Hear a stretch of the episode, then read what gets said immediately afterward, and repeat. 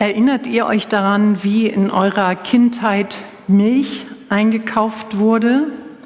Wo und in welcher Verpackung? Ich bin auf dem Lande aufgewachsen und wir hatten eine zwei Liter Milchkanne. So eine hatten wir. Im ersten Gottesdienst kannten die noch sehr viele. Wer von euch hat so eine Milchkanne früher noch zu Hause gehabt? Einmal. Hey, sehr gut. Genau. Diese Milchkanne wurde direkt nach nebenan zum Milchbauern gebracht.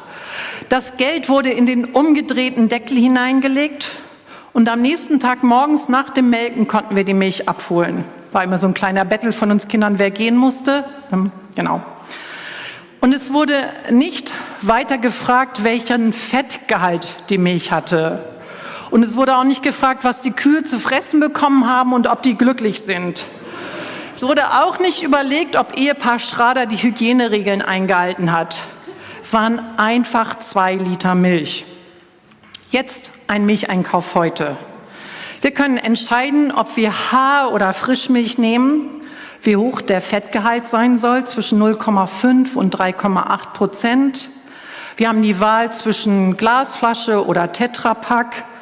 Glasflaschen scheinen umweltfreundlicher zu sein, sind aber für uns als Käufer und Käuferinnen ein bisschen anstrengender.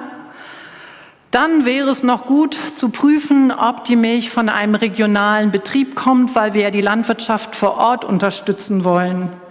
Und wir können entscheiden, ob wir Biomilch haben möchten. Da war immer die Sorge, ist die tatsächlich von einem Hof mit Biokühen oder nicht? Wie kann ich das eigentlich prüfen? An der Stelle sind Lieferketten wirklich interessant. Und was tun, wenn ich oder jemand anders aus meiner Familie eine Laktoseintoleranz bekommt? So ein Milcheinkauf kann wirklich zu einem komplexen Thema werden. Willkommen in der VUCA-Welt. Mit dem Wort VUCA haben wir euch schon in vergangenen zwei Predigten äh, beschäftigt und es beschreibt dieses Wort beschreibt Merkmale, die zu unserer Welt heute, zu unserem Lebensgefühl gehören. Das ist die Volatilität, dass etwas unbeständig, nicht konstant gleichbleibend ist. Da haben wir Unsicherheit. Gilt morgen eigentlich noch, was heute gilt? Was wird sich alles verändern? Wir haben mit Komplexität zu tun, dass es vielschichtige Einflussfaktoren gibt. Und mit Ambiguität. Das meint, dass etwas nicht eindeutig ist, sondern dass man es mehrdeutig interpretieren kann. Jetzt sind wir in unserer Predigtreihe gesichert. Unser Anliegen ist es in dieser Predigtreihe, Antworten zu suchen, wie wir in einer Welt mit all diesen Unsicherheitsfaktoren trotzdem ein Fundament finden, auf dem wir mit mehr Sicherheit unterwegs sind. Und ich schaue dafür heute mit euch auf das Thema Komplexität. Dazu die bewährten drei Predigtpunkte und die lauten für heute unterwegs in einer komplexen Welt, das oberste Gebot in einer komplexen Welt und wie Kinder in einer komplexen Welt. Starten wir mit unterwegs in einer komplexen Welt. Etwas ist komplex, wenn es vielschichtig ist, wenn viele Schichten beteiligt sind. Da sind unterschiedliche Einflussfaktoren, die an einem Sachverhalt, an einem Prozess beteiligt sind. Und diese unterschiedlichen Faktoren stehen auch noch in Abhängigkeit zueinander. Ein ganz einfaches Beispiel für ein komplexes System unser menschlicher Verdauungsapparat. Da gehören Darm und Galle, Blase, Nieren, Leber und so einiges mehr dazu. Diverse Organe, Systeme sorgen für die Verarbeitung unserer Nahrungsmittel. Und diese unterschiedlichen Systeme sind auch noch miteinander vernetzt. Und es ist eigentlich nicht wirklich ganz und gar zu überblicken, was da alles wie ineinander greift. Und wenn die Galle weg ist, dann hat es Auswirkungen auf das ganze System. Diese Komplexität bei unserem menschlichen Körper ist faszinierend. Und die Vielschichtigkeit bei einem Milcheinkauf, die kann ich auch noch sehr entspannt wegstecken. Aber es gibt so viele große Themen, die in ihrer Komplexität für uns einfach überfordernd sind, die uns manchmal mit all den Zusammenhängen fast verzweifeln lassen. Es ist so komplex, dass man gar nicht alles verstehen kann, geschweige denn, dass man es irgendwie noch ganz und gar unter Kontrolle hat. Und in diesem werden dann manchmal auch noch von uns Entscheidungen gefordert, obwohl wir das Ganze nicht ganz und gar durchblickt und durchschaut haben. Wir Entscheidungen treffen müssen, obwohl wir nicht genau wissen, was für Risiken und Nebenwirkungen am Ende rauskommen. Ganz deutlich und sehr hautnah haben wir das in der Covid-Pandemie erlebt. Diese Zeit war unendlich komplex und unüberschaubar. Und trotzdem wurden immer wieder von uns Entscheidungen gefordert. Es gibt aber auch ohne Pandemie genügend Themen, die unendlich komplex sind. Wir fragen uns, wie Klimaschutz in einer globalisierten Welt funktionieren kann. Wir haben am Ende des letzten Jahres überlegt, wie Steuern sinnvoll zwischen wirtschaftlichen und sozialen Interessen aufgeteilt werden können. Wie kann eigentlich Flüchtlingspolitik zielführend funktionieren? Wir ringen um Positionen im Nahostkonflikt und zu den Waffenlieferungen an die Ukraine. Welche Bildungswege sind für unsere Kinder eigentlich tragfähig, wenn wir in die kommenden Jahre schauen? Und wie will die wachsende Friedenskirche ihre Position in einer verändernden Gesellschaft einnehmen? Welches Auto kaufen wir, wenn unser Fahrzeug mit Diesel- oder Benzinmotor verschrottet werden muss? Lauter große, komplexe Themen. Und ich möchte dieser Komplexität zwei Aussagen von Jesus gegenüberstellen. Sie sollen uns helfen, auf einem Fundament zu stehen, das in dieser komplexen Welt mehr Sicherheit geben kann. Und damit predigt Punkt 2, das oberste Gebot für eine komplexe Welt. Die eine Aussage, die erste Aussage von Jesus finden wir im Markus-Evangelium. Da wird berichtet, wie Jesus im Gespräch ist mit jüdischen Männern, die sich sehr gut in den heiligen Schriften auskannten. Das waren Menschen, die ihren Glauben sehr ernst nahmen und die ein Interesse daran hatten, mit Jesus sich auseinanderzusetzen und zu hören, wie er zu komplexen theologischen Themen steht. Da wird berichtet, zuerst kamen Sadduzäer und kam Jesus mit der Frage, gibt es ein Leben nach dem Tod? Dazu muss man wissen, dass die Sadduzäer die Auferstehung der Toten ablehnten. Nachdem dieses Gespräch zwischen Jesus und den Sadduzäern beendet war, kam ein Schriftgelehrter zu Jesus. Und ich lese euch aus Markus 12. Einer der Schriftgelehrten hatte diesem Streitgespräch zugehört und gesehen, wie gut Jesus den Sadduzäern geantwortet hatte. Nun trat er näher und fragte ihn, welches ist das wichtigste Gebot von allen? Jesus antwortete, das wichtigste Gebot ist, höre Israel, der Herr, unser Gott, ist der alleinige Herr. Du sollst den Herrn, deinen Gott, lieben von ganzem Herzen, mit ganzer Hingabe, mit deinem ganzen Verstand und mit aller deiner Kraft. An zweiter Stelle steht das Gebot, liebe deinen Mitmenschen wie dich selbst. Kein Gebot ist wichtiger als diese beiden. Da ist ein Mensch, der gerne wissen möchte, was ist die oberste Richtschnur für mein Leben? Welches Gebot muss ich unbedingt und an erster Stelle befolgen? Und wir wissen nicht, welche Antwort dieser Schriftgelehrte erwartet hat. Wollte er hören, dass das Sabbatgebot wichtiger ist als die Speisegebote? Oder hätte er gerne einen Katalog mit Rangordnung zu den Weisungen Gottes gehabt? Wir wissen es nicht. Aber was wir wissen ist, dass es ihm unendlich wichtig war, das Richtige zu tun. Sein Anliegen war es, mein Leben soll auf der richtigen Spur unterwegs sein. Wie komme ich zu guten Entscheidungen? Und diese Frage treibt uns ja auch immer wieder um. Wie kann ich es richtig machen? Wie kann ich in einer Situation die beste Entscheidung treffen? Und an vielen Stellen, bei vielen Themen wären wir wahrscheinlich froh, wenn dieses Thema beschildert wäre.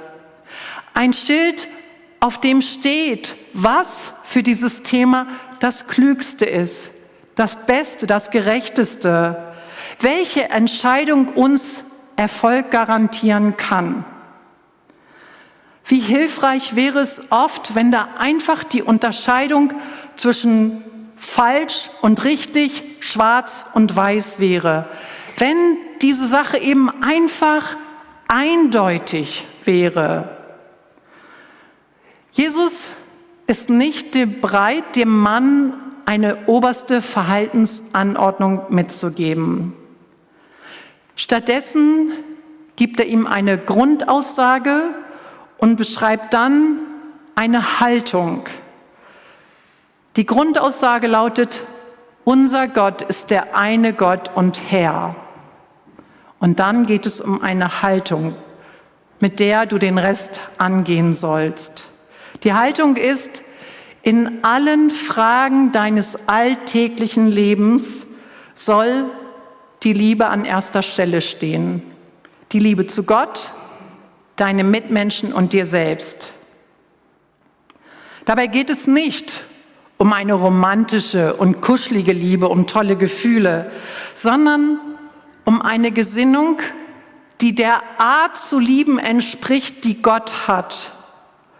Für Gott beinhaltet, wenn er von Liebe spricht, dass dabei Güte ist, dass da Treue ist. Er ist mit Barmherzigkeit und Freundlichkeit unterwegs. Da ist Vergebungsbereitschaft und Demut. Bei Gott geht es immer darum, dass das Leben gelingt und dass Beziehungen gefördert werden. Er trifft keine Entscheidung aus Eigennutz oder wird geleitet von Rechthaberei. Er wird nicht geleitet durch Angst, Gewohnheit oder Bequemlichkeit, sondern für ihn ist die oberste Priorität Liebe und Wertschätzung. Und wenn es uns gelingt, diese Haltung gegenüber Gott, unseren Mitmenschen und uns selbst einzunehmen, dann haben wir das Allerwichtigste verstanden. Dann haben wir das beste Fundament, auf dem wir überhaupt in einer komplexen Welt unterwegs sein können. Und auf diesem Fundament mutet Gott uns zu, dass wir eigenständig Entscheidungen treffen können, dass wir selbst prüfen können, was ist angemessen, was ist hilfreich? Was ist hier zielführend? Und als Hilfsmittel für diesen Prozess hat er uns den Heiligen Geist, die Bibel, das Gebet, andere Christen, die Gemeinde und unseren Verstand mitgegeben. Dabei kann es trotzdem geschehen, dass wir Fehler machen, dass wir falsch entscheiden, dass wir zu einer Fehlinterpretation gelangen. Das kann erst recht dann geschehen, wenn wir es mit einem komplexen Thema zu tun haben, wo wir noch nicht mal alles überblicken. Und es ist eine enorme Erleichterung, wenn wir uns eingestehen, ja, ich werde Fehler machen. Und es ist erlaubt, wir dürfen Fehler machen. Fehler machen erlaubt. Außerdem müssen wir uns eingestehen, dass es sein kann, dass andere Menschen, andere Mitchristen zu anderen Entscheidungen und Interpretationen kommen.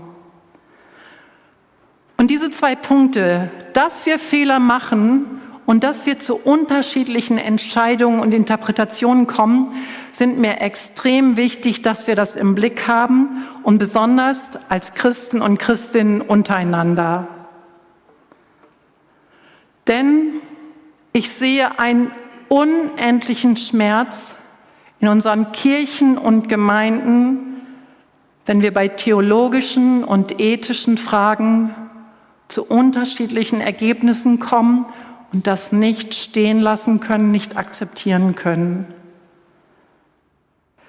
Ich leide darunter, wenn Menschen eine schwarz-weiß Entscheidung einfordern, obwohl uns Gott in dieser Situation ein Spannungsfeld zumutet und sagt, auch damit werdet ihr klarkommen. Es ist einfach so. Zu manchen komplexen Fragen haben wir keine befriedigenden, keine richtigen Antworten. Zumindest vielleicht jetzt noch nicht. Müssen uns auf einen Prozess einlassen, müssen vielleicht die Frage bis ans Ende der Zeit aushalten. Was für diese Welt gilt, gilt auch für uns als Gemeinde. Wer denkt, in einer komplexen Welt alles unter Kontrolle haben zu können oder haben zu müssen, der wird scheitern. Und wer glaubt, auf komplexe Themen einfache Antworten geben zu können, wird für viel Zerstörung sorgen. Und wer meint, bei komplexen Fragen die eine richtige Antwort zu haben, blendet einen großen Teil von Gottes Wirklichkeit aus. Die Bibel und die Kirchengeschichte sind voll von solchen Situationen. Situationen, wo Menschen Fehler gemacht haben. Und an der Stelle ist doch das Beruhigende, wenn wir in die Vergangenheit schauen, dass Gottes Gnade und Liebe weitaus höher und größer ist als unsere Fehlerquote. Er hat seine Menschheit und seine Kirche niemals aufgegeben. Lass uns doch zurückschauen, was wir alle schon verbockt haben.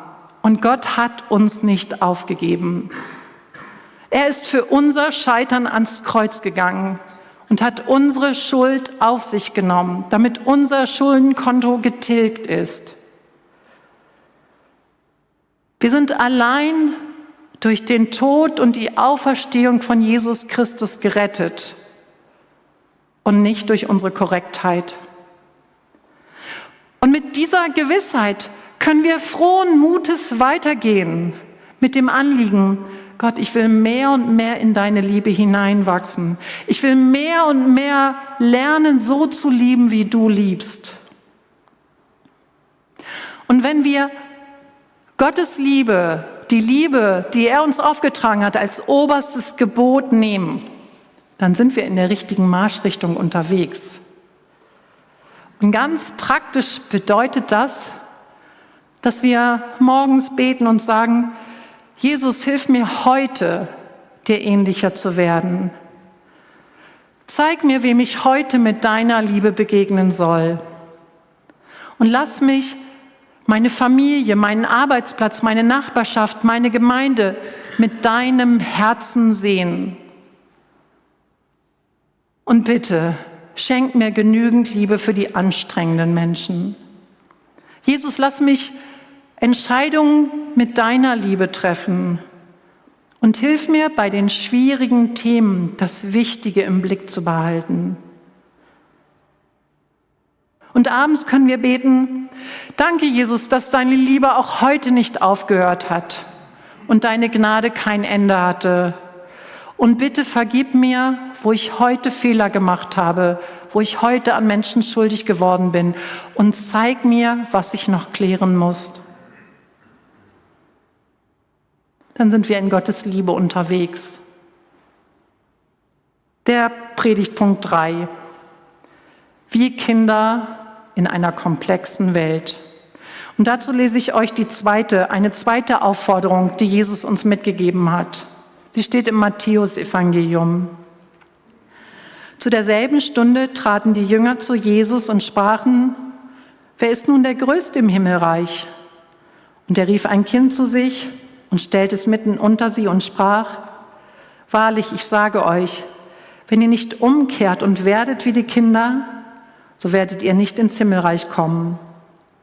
Wer nun sich selbst erniedrigt und wird wie dieses Kind, der ist der Größte im Himmelreich. Und wer ein solches Kind aufnimmt in meinem Namen, der nimmt mich auf. Jesus fordert uns auf, wie die Kinder zu werden. Und Kinder sind unschlagbar, wenn es um das Thema Vertrauen geht. Sie vertrauen darauf, dass ihre Kinder, dass ihre Eltern alles wissen, dass die Eltern jedes Problem lösen werden und sie aus jeder Situation retten können. Und wenn etwas Schlimmes, Schreckliches passiert, dann gibt es keinen besseren Ort für Trost und Schutz als in den Armen der Mama und auf dem Schoß vom Papa. Kinder gehen mit diesem Grundvertrauen in die Welt in eine Welt, die für sie noch viel größer und unüberschaubarer ist. Das sind lauter Sachen, die sie noch nicht kennen, die sie noch nicht verstehen. Es ist so unendlich komplex. Und außerdem ist da so vieles, was sie noch lernen müssen. Wie oft müssen sie auf den Hosenboden fallen, bis sie laufen können? Und sie brauchen so viel Zeit und Übung, bis sie sprechen können, bis sie schreiben können. Der Alltag von Kindern besteht zu großen Teilen aus Beobachten, Fragen, Erforschen, Lernen, Ausprobieren. Und das ist okay für sie. Es ist in Ordnung für sie, dass die Welt so ist, weil sie wissen, da sind Mama und Papa und da ist mein Schutzort. Und da bin ich geborgen und von da aus ziehe ich los. Und wir sind eingeladen, mit genau so einem Grundvertrauen in diese große, weite Welt zu gehen. Mit einem Grundvertrauen, dass da ein Gott ist, der eine unendliche Vaterliebe für uns, für seine Kinder hat. Und mit diesem Vertrauen können wir forschen und ausprobieren. Wir können testen, was funktioniert und was wir besser lassen sollten. In einer Welt, die zunehmend komplexer und unüberschaubarer wird, ist es so wichtig, dass wir Lernende und Ausprobierende bleiben. Als Gemeinde haben wir gemerkt, wie wichtig es ist, dass wir uns auf Veränderungen einlassen, dass wir in der Lage sind, Neues auszuprobieren, weil wir Gottes Reich bauen wollen. Wir haben uns auf diverse Veränderungen eingelassen im Bereich Mitgliedschaft, im Gottesdienstbereich, Musik, Umbau, Gründung eines Vereins, Personal und noch so einiges mehr. Wir haben manches ausprobiert und manches verworfen. Und das alles ist uns möglich, weil wir auf Gott vertrauen, weil uns bewusst ist, dass dieser große Gott der Herr und das Fundament dieser Gemeinde ist. Und weil wir wissen, dass er und sein Evangelium sich niemals ändern werden. Es werden noch so manche komplexe Themen auf uns zukommen. Und Gott wird uns noch manche Frage zumuten, auf die wir keine eindeutige Antwort, zumindest nicht im Moment haben. Aber weil wir mit einem Gott unterwegs sind, der der Gott über allem ist, der Herr über allem, Deshalb können wir auch die nächsten Schritte im Vertrauen gehen. Und dieses Vertrauen in Gott, das lebt davon, dass uns deutlich ist, ja, Gott liebt mich. Seine Vaterliebe gilt mir, seinem Kind. Es ist gut und wichtig, dass wir diese bedingungslose Vaterliebe immer wieder wahrnehmen, uns immer wieder neu daran erinnern. Es gibt so viele Situationen, wo wir es in Frage stellen oder wo wir uns nicht geliebt fühlen. Und deshalb ist es gut, wenn wir jeden Morgen neu uns erinnern, ich trete in die Welt von einem Gott, der alles in der Hand hat und mich gleichzeitig bedingungslos liebt. Herr, und ich möchte deine Liebe heute glauben, wahrnehmen und annehmen. Und dann ist es uns möglich, die anderen zu lieben und in diesem obersten Gebot unterwegs zu sein. Und deshalb möchte ich euch zum Abschluss an die Jahreslosung von diesem Jahr erinnern. Sie lautet, alles, was ihr tut, geschehe in Liebe. Und das als erstes geschehe in Liebe, dass ich weiß, ich bin geliebt von Gott. Und deshalb kann ich es in Liebe zum anderen tun. Ich bin geliebt und ich will dich lieben. Amen.